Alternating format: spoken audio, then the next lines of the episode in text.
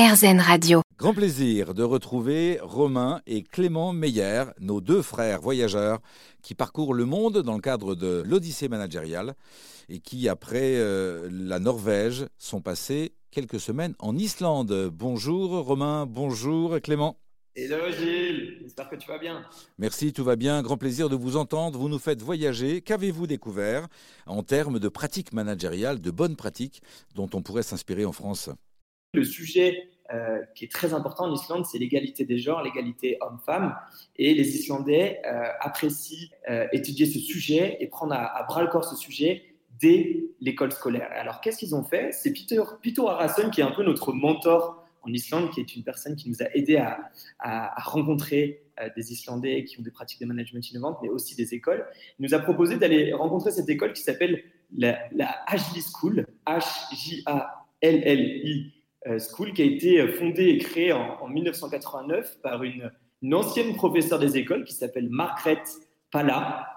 Et donc, cette ancienne professeure, elle a voulu créer un modèle euh, d'école un peu différent, puisque euh, elle a aperçu dans ses anciennes expériences que les filles et les garçons, dans l'école scolaire, on parle d'enfants de 4, 5, 6 ans, avaient une expérience discriminante euh, à l'école scolaire. C'est-à-dire que les filles vont plus être appelées par euh, vous êtes plus sensible ou vous êtes plus intelligente, alors que les garçons vont être plus nommés comme vous êtes plus turbulent ou vous êtes les plus forts, etc. Et donc elle veut appeler en fait les professeurs et chacune et chacun, les garçons et les filles, à dépasser ces stéréotypes euh, genrée à l'école. Alors comment elle va faire? Bah, Tout simplement, euh, elle va effectuer avec les autres professeurs un travail de compensation de stéréotypes et donc, à travers plusieurs pratiques, elle va mettre ça en place. Donc, tout d'abord, pour développer le côté un peu courage, force des filles, euh, les filles vont se retrouver tous les matins à 9h et vont crier avec la professeure Nous sommes fortes, nous pouvons accomplir tout ce que nous pouvons. Alors que les garçons, on va aller développer le côté un peu plus émotionnel, peu et on a fait ce qu'on appelle un tour des compliments, c'est-à-dire que vous avez un garçon euh, qui est en face de 12 garçons et euh, qui va dire à, chaque, à chacun de ses camarades un compliment pour commencer sa journée.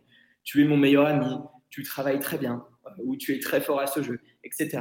Avant que celui-ci ne se mette au milieu du cercle et que tout le monde lui fasse aussi un compliment. Et alors on s'est retrouvé face à ce, petit, ce petit garçon qui devait avoir 5-6 ans et qui nous a demandé de lui faire un compliment. C'était assez fantastique.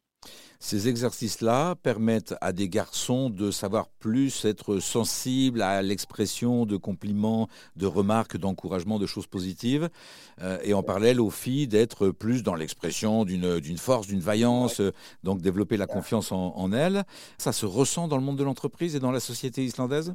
Tout d'abord, euh, les différents professeurs en université remarquent directement lorsque ces élèves ont été dans le HD euh, Model School. C'est-à-dire que ces élèves-là, pour les filles et les garçons, ont des meilleures notes.